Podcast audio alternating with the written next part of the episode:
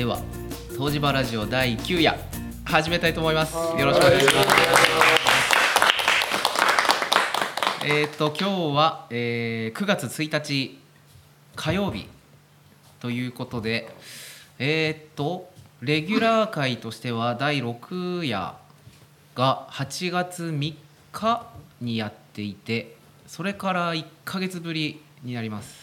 で、その間にえと8月20日に薬師神社から昼間に収録した第7夜とあと女湯バージョンで収録した第8夜を放送しまして、えーレギュラー回は久しぶり。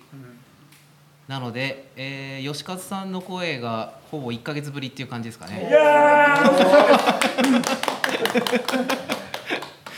で今回は、えーっと前回女湯バージョンしましたけど実は今今回は混浴バージョンっていう感じで、ニューバージョン。えー女性2人もお迎えしてレギュラーメンバーにえーっとかわいい。エリちゃんとむっちゃんもはい、来ていただいてそしてえーっと7月の下旬今日の収録予定してた時に団子屋さん来れんのかなと心配してたんですけど復活します今日退院しない 来てもらってますはい。よろしくお願いします。シャバの空気はどうですか？シャバの空気はどうですか？最高。えーどれぐらい入院してたんですか？えーっと、一週間一週間経ってね。二十ちょうど一週間七八九。ちょうど一週間そうか。ちょうど一週間三十ああ1週間おおそうなんですね六日。そうか。いやなんか8月末に怪我されてはい。えー何したんですか？はあ。それを。それはそれは後でででも1週間で退院されて本当はなんかこのラジオでいろいろ心配する話をしようかな。と 俺もその感じになるのかなと思って。いやなんか電話スカイプとかでもつなげないかなと思っていたら退院して。見事に収録日。ね。間に合わせるかのように。元気な子顔を見れてよかったですけどよくスプラッター書いてあるところですね。いや、本当にね、まあ、全国1万5千人の団子屋さんファンからね、もう心配していただいて。たった1万5千人ですか？いやー、僕の統計ではそれぐらいですけどもね。だって、あの、東芝ラジオのね、アカウントとかうんう。んあのにこうメッセージくれた方もいらっしゃるのかどうかちょっと見てないんでわかんないんですけれどもなんと僕の連絡先に団子屋さんの心配の連連絡とか、へあの退院されたそうでよろしくお伝えください。こうねメッセージもいただいてます。SNS が退院連絡とか。そうなんですね。いやなんか東芝ラジオのアカウントにはあれですよ。女子会最高っていうあ本当で嬉しいメッセージが。嬉しい。よかったね。ちょっとそういう情報たくさん聞聞きたいです。わかりまちょっした後とへこんででるので免お知らせします。どうでした？でも女子会女子会っていうか女湯バージョン。女子会としては楽しかったです。ね。うん。とっても。昔話もできたし。そうそう昔話もできたしいろんな話も聞けて。はいはいはい。いやなんか女子会らしくて面白かったなと思って。本当ですか？なんか一人こっちの話題とあっちの話題が別々でこう同時進行していく感じとか。あこう誰かが喋ってると後ろで「あこのベーグル美味しいね」とか「誰が作ったの?」うん美味しい美味しい」とかっていう 声が聞こえてたりして。そういうのが面白かったなと思って。ありがとうございます。またぜひ女湯バージョン。はい。撮れればな。緊張せずに。緊張せずにね。ちょっと今日この場をねこの場をリハビリがてら。リハビリがてら。ラジオのリハビリがてら来ました。いやこの間あのななんだっけ夜市。夜市もあって非常にで。うん。夜市やったでしょ、えっ、と女湯バージョンの収録が終わってから？次の日。次の日とかだっけか。金曜日やって土曜日と。あそうだ。ああそうだそうだ。それであのエリちゃんがうん。射的に子供たちを連れてきた時に。ああそうだそうだ、ね。はいはい「ひまわりさんですか?」って聞いたら「はい」って。私がバレバレでしたけどあ本当？本当？もうその原稿を龍一君に渡された瞬間うわこれ分かってて私に渡してるっていうのがもうその時点で逆に緊張してこれ絶対私読みたくない。って思いながら仕込まれてる仕込まれて山形県在住。ああはいはい その時点で分かりましたもんでも龍一君はこれエリちゃんの友達じゃないっていうこの原稿を渡されてあ絶対分かってると思っても。う いやいやいいお便りだったので。いやいやいやありがとうございます、ね。読んでいただいて。緊張しました。いや初めての女子会だったけど子供たちの声も入ったりまあ賑やかで。ラジオとしては良かったのかなって。いやいや全然大丈夫です。ああれねこそこそこそ話してなんかちょっと気になってね、こそこそ話してる方が聞こえてしまう。そう。そうそこが気になる。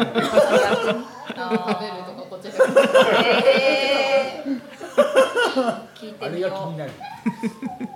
だけど本当そのその真ん中に入ってるようなうん、雰囲気がそうですよね。で楽しかったですけどね。うん。あなかなか聞けないですもんね、うん面白いよ。ー本当？面白いね。ああよかった。でもなんかこう男子メンバーの東芝ラジオ、なんかいつもね旦那さんがこう飲み会に行くとかっていうと、えーっていう感じになるけどなんか東芝ラジオを聞いてるとあこういう感じで話してるのねっていうのが分かるからなんか今日飲み会あってもあじゃあどうぞみたいな。お 送り出せる。このうん送り出され送り出させる、へー。そう東芝ラジオのおかげで。いつも行くとまた？毎晩じゃない？会話じゃない。エリナさんは聞いてないんですか？聞いてない。あだから。そうかもしれない。聞かせるといいか。も一回聞くと。イメージができて。聞かない。そうなんですよ。ー無理やり営業中にずっと流してくれる蕎麦屋さんのそば屋 BGM で BGM に流してるいやーだから実は本当久しぶりのレギュラー会というかちょっとイレギュラーをイレギュラーを2回挟んだので吉和さんと喋るのが久しぶりだなと、そうですね。で実はあのセミのねああ。の時に。ちょそうだ。っとだけねあのお邪魔してたんですけど。そうですね。まあ見事にあの全部カットしました。あのあの言ってもいないようなこう感じでもなんか一瞬声聞こえたような気がした。んですけどねでもねねあの10分ぐらいいたんですかね。そうですね。はい。あの喋ったの一言だけなんです蕎麦屋さんが「我ら喋んないでいいですよね」みたいな感じそうだねって言って終わったんですよそれはカットですね。だってあまりにもね、環境が良すぎて、ねああ気持ちいいなーって感じでしたもんえ。そうでした。あのーこうそういうのを踏まえて聞いてるとそのセミの声ってすごく暑さを連想させたりするじゃないですか。だけどあの時すごいいい風が吹いてて。風があります涼しくて。